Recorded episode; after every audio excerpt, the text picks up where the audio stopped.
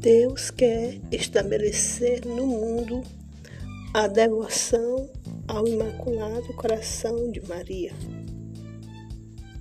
Como meio seguro de praticarmos a terna e filial devoção à Virgem Mãe de Deus, assegurando o triunfo do seu Imaculado Coração nas nossas almas temos a vivência da total consagração para com ela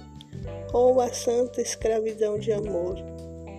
assim como nos propomos ou como propõe São Luís Grande Montfort, em quem encontramos a sua expressão mais perfeita. Essa consagração à Virgem Santíssima, experimentada e vivenciada por inúmeros santos tais como Santa Teresinha do Menino Jesus, São João Maria Vianney, São Padre Pio, entre outros, bem como pelo saudoso Beato e Santo São João Paulo II,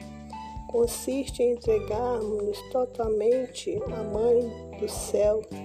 tudo que temos e somos, para que através dela pertençamos mais perfeitamente a Jesus. A nossa total entrega,